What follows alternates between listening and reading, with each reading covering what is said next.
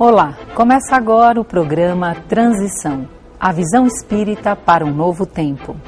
Hoje o tema é perdão e com muita alegria, mas muita alegria na minha alma, estamos aqui com a presença de Raul Teixeira. Muito obrigada pela tua presença e pela tua participação, Raul. É um prazer grande estar no Transição, junto com você, com a equipe, e vamos adiante. E vamos adiante com esse tema que para os nossos dias é de relevância e importância, não é? Porque o perdão. Primeiro, a palavra perdão. Para você, o que, que ela significa, Raul? A palavra perdão, para mim, é algo familiar ao amor. Exatamente porque a palavra decorre de dois termos latinos: per, donare. A ideia de per é além, além de. E donare é de doar. Então o perdão tem o sentido de doar além, de dar mais. E quando pensamos nisto, Delmar, ficamos pensando na grandeza de Jesus Cristo ao nos propor o perdão como essa capacidade de dar algo mais, de dar um pouco mais de nós. E aí, em vários dos ensinamentos dele, que certamente nós vamos perpassar na nossa conversa, ele nos dava essa indicação de que o perdão é sempre um sentimento de quem doa mais. Por que, que é tão difícil? As pessoas dizem assim, ai, eu tenho uma dificuldade de perdoar. Essa dificuldade em perdoar, ela é bastante compreensível, exatamente por causa dessa deficiência do entendimento do que seja perdoar. Se eu passo a entender o que é que é perdoar, eu vou fazendo o caminho, eu vou trabalhando os passos para que isso aconteça. Quando nós encontramos no livro dos Espíritos a ideia kardeciana de que o entendimento que Jesus tinha da palavra caridade incluía o perdão, benevolência para com todos, indulgência para com as faltas alheias e perdão das ofensas, nós começamos a entender que o perdão é uma das facetas daquilo que nós chamamos de caridade, que, segundo Paulo de Tarso, é o amor dinâmico, o amor em ação, o amor em movimento.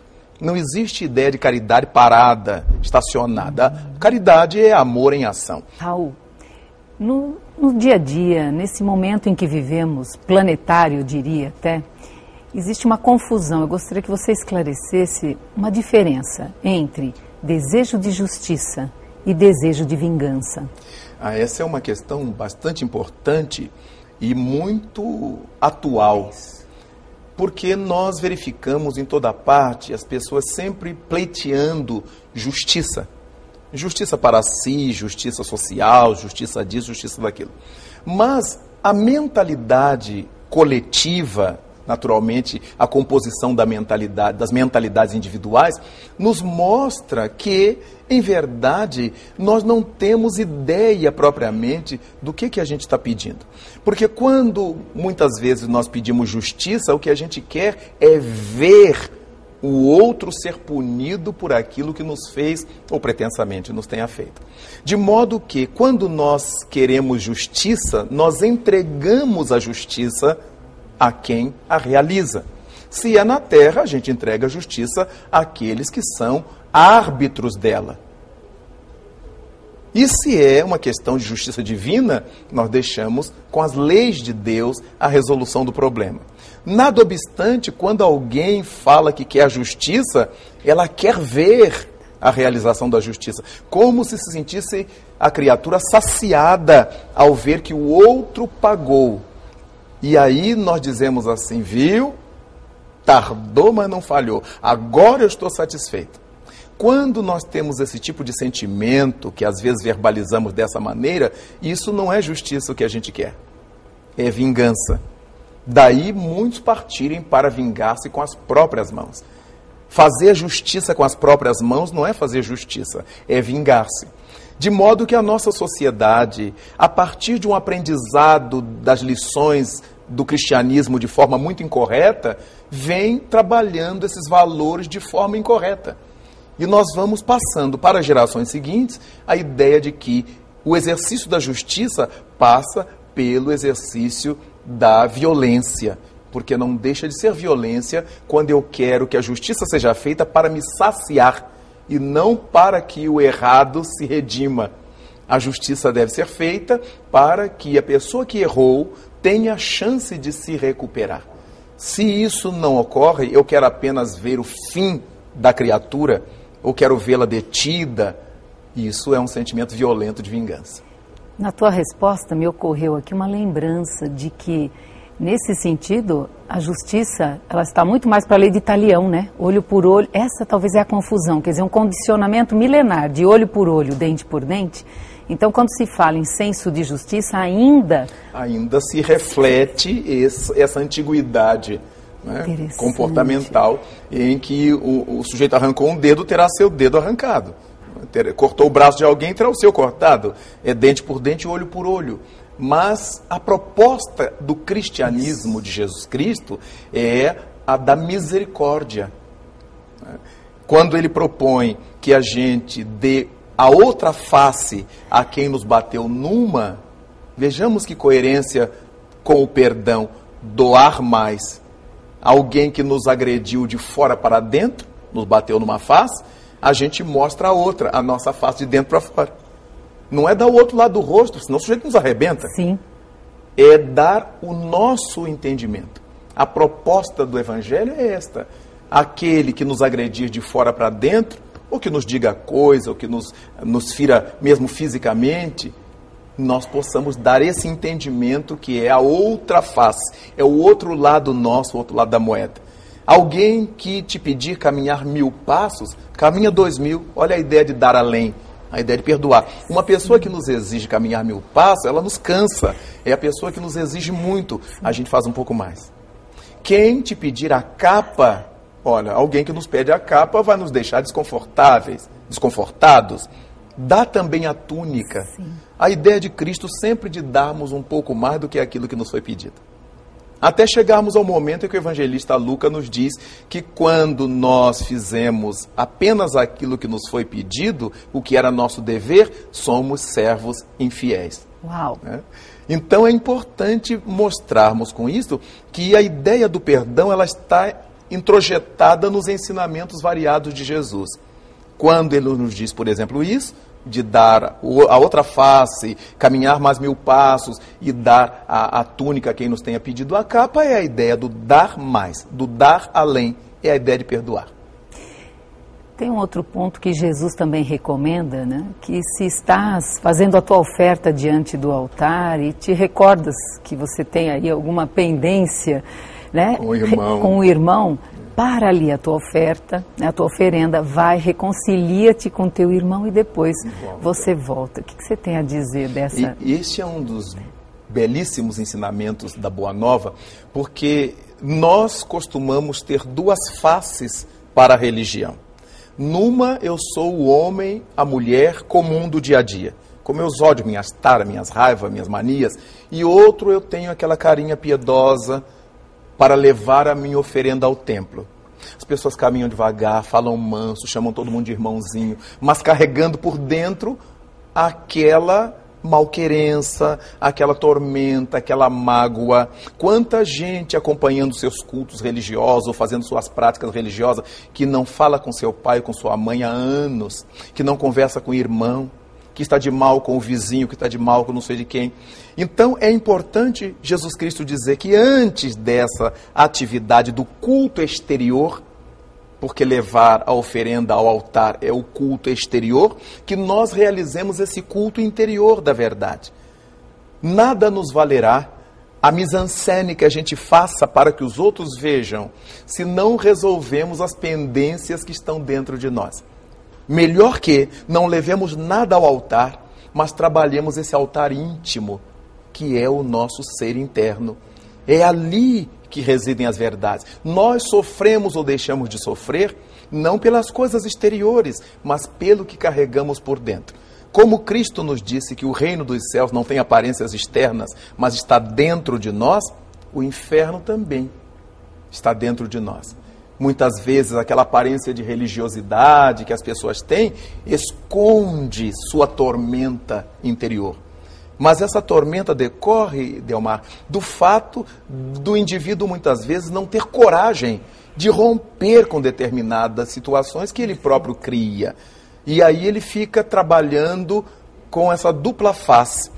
E como Jesus Cristo diz que não se pode servir a dois senhores, aí ficamos no embrólio danado. Eu tenho que escolher a qual senhor eu quero atender.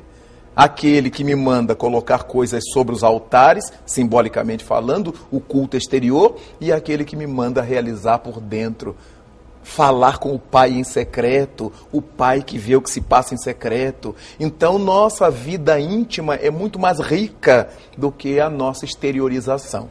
Por isso, o perdão, para ser de fato essa virtude excelente, é, filha da caridade, tem que partir de dentro de nós. Senão, complica muito a nossa postura. Raul, uma vez que a pessoa né? Um ofendeu o outro, aí o outro pede perdão, o outro perdoa. Essa questão do perdão, o fato de alguém ter me perdoado, eu estou isento da responsabilidade? Ah, não, de maneira nenhuma. O Evangelho nos diz, por exemplo, perdoados, mas não limpos.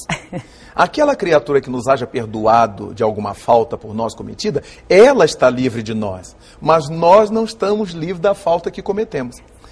É como se devêssemos alguma coisa ao governo e ele nos perdoasse a dívida, mas nós sabemos que continuamos devendo ao governo, porque o dinheiro não é do governo, é da comunidade, é da população, é da sociedade. Então, é muito importante verificarmos isto, que eu sou perdoado por alguém e esse alguém demonstra sua grandeza e está livre de mim, mas eu não estou livre do meu próprio erro. Daí a importância de nós aprendermos a perdoar, porque nós ficamos livres dos problemas. Agora, quem cometeu a dívida é que vai se dar conta com ela. Nesse particular, Delmar, há uma questão muito importante que é sempre bom frisarmos. Muita gente estabelece que para que perdoemos, nós temos que esquecer daquilo que nos foi feito. Aí eu aprendi isso, Raul.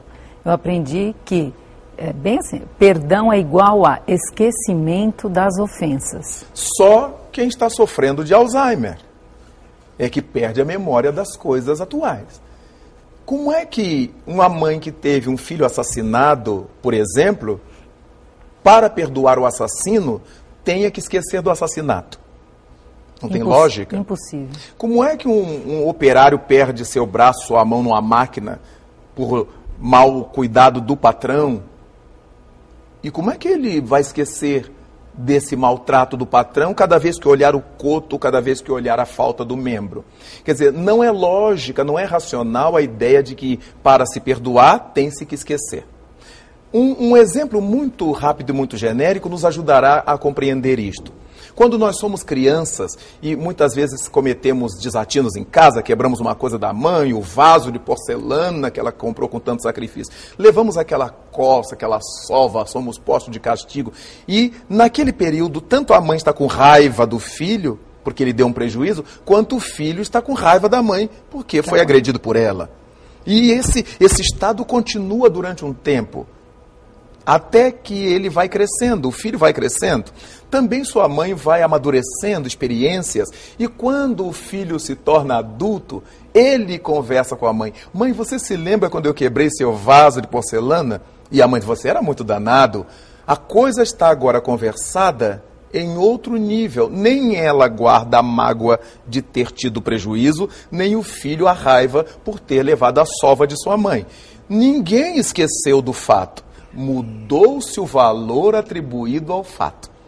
Então, quando nós perdoamos alguém que nos ofende, eu não esqueci a ofensa.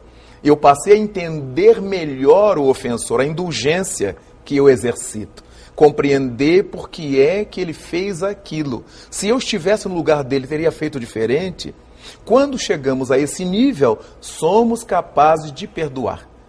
Por isso é que não conseguimos fazê-lo sem a benevolência e sem a indulgência. Como é que eu perdoo alguém sem compreender que as pessoas são passíveis de errar quando as circunstâncias a levam para isto. De modo que, para que a gente perdoe, não há necessidade de esquecer. Precisaremos, isto sim, dar um valor diferente àquilo que as pessoas nos fizeram. Como a criança que, depois de crescida, conversa com seus pais a respeito do vaso quebrado e da sova que levou, do castigo que sofreu, e ambos se riem daquele período que passou de tanta tensão dentro de casa. A dificuldade daquele que perdoa, aquele que não se sente perdoado, enfim, essa questão ainda é muito nova. Então, como incorporar, como deixar fluir mais naturalmente o perdão? É muito interessante, Delmar, pensarmos nessa questão de como incorporar o perdão, porque muitas vezes poderemos pensar que já perdoaremos assim como Jesus Cristo perdoaria, como os grandes espíritos perdoariam. Muita gente chega a dizer que ainda é muito imperfeita para perdoar, como se só devesse perdoar quando ficasse perfeito. Cada vez que nós temos ensejo de responder mal a alguém e não fazemos, é um exercício. Cada vez que temos ensejo de usurpar alguém e não fazemos, é um exercício. Cada vez que nós podemos colocar os podres de alguém no ventilador e não fazemos, é um exercício. O perdão não nasce inteiro, o perdão. Ele vai se compondo das nossas pequenas atitudes de fazer o bem. Todas as pessoas que são capazes de perdoar, elas são capazes de fazer o bem em variados níveis. E esse exercício para o perdão, ou esse exercício do perdão, pede-nos exercício. Cada dia um pouquinho. Então o Evangelho nos diz que nós podemos errar por pensamentos, por palavras e por atos. Chegará um tempo em que nós ainda pensaremos bobagens contra alguém, teremos um, um, sentimento de vingança lá no pensamento, tomara que aconteça isso, isso ainda vai acontecer, e gradativamente nós vamos ficando só nesse nível, porque agora as pessoas pensam mal, se armam e fazem mal. As pessoas pensam mal, se armam e falam o mal que estão pensando. A gente ainda vive assim. Mas vai chegar o dia em que nós só pensamos. Porque depois que a gente estiver no nível do apenas pensar, será mais fácil chegar a pensar o bem, uhum. trabalhar a cabeça. Ainda estamos no período da besta, em que a criatura sente alguma coisa contra alguém e avança. Sim. Ou avança para revidar, ou avança para falar mal, para xingar, para dizer impropérios. E há aquelas pessoas que guardam para si para lavar em casa. Ainda existe a mentalidade de muita gente de que não se leva desaforos para casa. Sim. Mas é para casa que se deve levar. Porque em casa a gente conversa com alguém, a gente dialoga, a gente chora e as coisas ficam aclaradas. Conversando com alguém, um parente, a esposa, o marido, o filho, o pai, o irmão, esse alguém nos diz: não, deixa isso para lá nos acalma, nos tranquiliza, diminui o valor que a gente estava dando àquela agressão, àquela ofensa. Uhum. Mas se ficarmos só conosco guardados, retidos, aqueles sintomas, certamente que nós vamos acabar dando vazão, porque a cabeça vai trabalhando e nesse particular entram as induções negativas uhum. das trevas, a influenciação Isso. negativa dos inimigos da luz que nós chamamos de obsessores, de encostos, os nomes são variados, mas são espíritos sombrios, que são oportunistas. Eles não criam a situação, mas alimentam a situação que nós criamos. Sim. E acabamos por realizar uma bobagem. Então hoje você faz uma ameaça a alguém e não conversa com ninguém mais, não renova os pensamentos. E essa ameaça feita vai se concretizando no nosso pensamento até que nós a concretizamos no mundo físico, no mundo prático. Daí nós aprendermos a importância de nos confessarmos uns aos outros, como nos propõe o Evangelho. Daí a necessidade de nós falarmos para aqueles que amamos dos nossos sentimentos. Eu estou sentindo raiva de Fulano, eu estou tão desgostoso com Fulano, desgostosa com Beltrano, porque vamos ouvir da outra parte alguma coisa que nos vai desestabilizar naquele sentimento ruim. Nunca o perdão em nós nascerá inteiro. O perdão será uma composição como a bela sinfonia que nos emociona é a composição de várias notas. Uma nota sozinha possivelmente não diga nada, mas a composição delas nos dá a sinfonia, nos dá alguma coisa bastante eufônica para agradar-nos interiormente. Então, isso me sugere aqui uma lembrança que o perdão começa, tá difícil perdoar, começa desculpando, quer dizer, eu posso desculpar, que é um, é um princípio que depois ele pode am ele vai amadurecendo e ampliando. É importante, Delmar, pensar que no Evangelho segundo o Espiritismo, o espírito da irmã Rosália chega a dizer uma expressão ainda mais interessante. Ela diz assim: que é importante tolerarmos uns aos outros. Porque quando a gente tolera, a ideia do tolerar é clara de que a gente está fazendo esforço. A ideia de tolerar é de suportar, é de segurar. Então a gente começa assim. E eu gostaria muito de dizer umas coisas, mas eu não vou dizer. A situação pede, fulano precisava ouvir isto, mas não será de mim. Então, dessa maneira, eu vou segurando, eu vou suportando, eu vou tolerando. E é da tolerância que os outros sentimentos mais sutis vão aparecendo. Eu vou tendo tempo de pensar no outro, de ser indulgente com o outro. Quantas vezes eu já terei dito isso para alguém e a pessoa não me respondeu, não me agrediu. Por que, que eu agora quero agredir? E vamos nos colocando no lugar do outro. É muito importante perce percebermos esse lado é, psicológico da questão, da, da simpatia que a gente tem por alguém ou por alguma causa, mas ao lado da simpatia, que é alguma coisa que a gente pode ter à distância, a empatia é algo mais importante. Sim. Eu me colocar no lugar do outro. Eu posso ser simpático a eles? Não, ele está certo.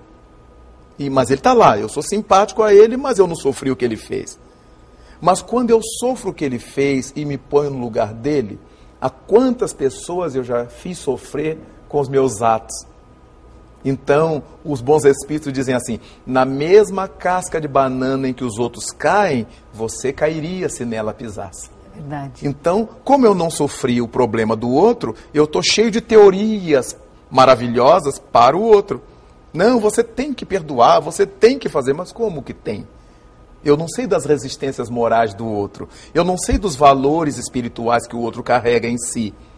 Quando ocorre comigo, Aí eu digo, mas logo comigo, não, agora eu tenho obrigação, porque eu pregava tanto para os outros, eu propunha tanto essas virtudes para o outro. Raul, você escreveu alguns livros. Quantos livros já escritos? Olha, escritos, Delma, são vários. Sim. Publicados são 30. 30. É, 30 livros publicados. E dentro desses 30 livros, o tema de perdão aparece? Aparece, Quais? invariavelmente Indica. aparece. Nos vários de, livros, há sempre alguns. uma outra mensagem isso. que os espíritos abordam a questão do perdão. Mas um dos livros que eu reputo assim muito bonito, embora eu seja suspeito para falar, é o Carta Magna da Paz, que o Espírito Camilo escreveu é, em homenagem ao Espírito Francisco de Assis, de quem ele é, um seguidor assim apaixonado. Então, nessa Carta Magna da Paz, que editora? Da editora Frater, Livros Frater. Espírita de Niterói. Tá. Nessa a Carta Magna da Paz, o Espírito Camilo trabalha a oração de São Francisco conhecida, Sim. que Muitos admitem que não foi Francisco que escreveu, mas o Espírito Camilo diz que foi. Nada obstante, os textos tenham sido encontrados bem mais recentemente, mas ele diz que o, o, o Francisco era muito rico em ideias, Sim. era muito rico em inspirações, e esse texto da, da oração dele, conhecido, Senhor, fazei de mim instrumento de vossa paz, é de fato do Francisco. Então, é muito importante que ele situa Francisco, ao dizer a sua oração, no momento em que, que eu leve perdão Sim. onde haja ódio. Né? Então, a ideia do perdão na, na fala de Francisco E certamente o trabalho a que ele se propunha, que Francisco se propunha, era difícil, era hercúleo, porque quando Francisco pedia ao Senhor, onde houver ódio, que eu leve o amor, que eu leve o perdão, obviamente ele sabia que alguém que odeia, odeia-se. Ninguém é capaz de odiar para fora se não odeia para dentro. É importante, então, Francisco se propor a trabalhar o interior das pessoas, para que depois que as pessoas deixassem de se odiar, tivessem possibilidade de amar também o outro, deixar de odiar o outro. Enquanto nós nos odiamos, será muito complicado não odiar a terceiros. Então nós verificamos a criatura na terra como ela se embriaga de alcoólicos, ela se odeia, porque o álcool só faz mal para ela.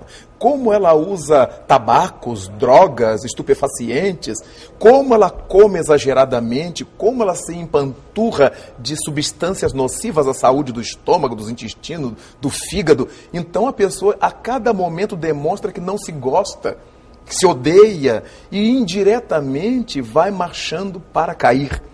Ora, enquanto eu tiver essas posturas para comigo, eu não poderei amar o outro nem perdoar o outro.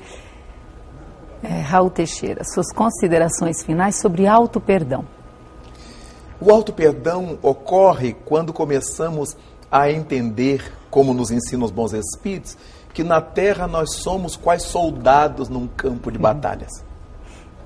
Há combates que a gente perde, há combates que a gente ganha. O mais fundamental não é nada disto. O mais fundamental é o número de combates que a gente ganha diante daqueles que a gente perdeu.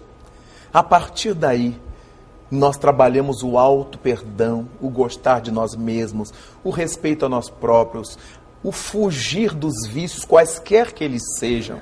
Aqueles que nós mostramos para o exterior, aqueles que nós cultivamos dentro da alma. Os que forem mais fáceis, começamos a batalhar por eles, para que vamos ganhando força de trabalhar os mais complexos.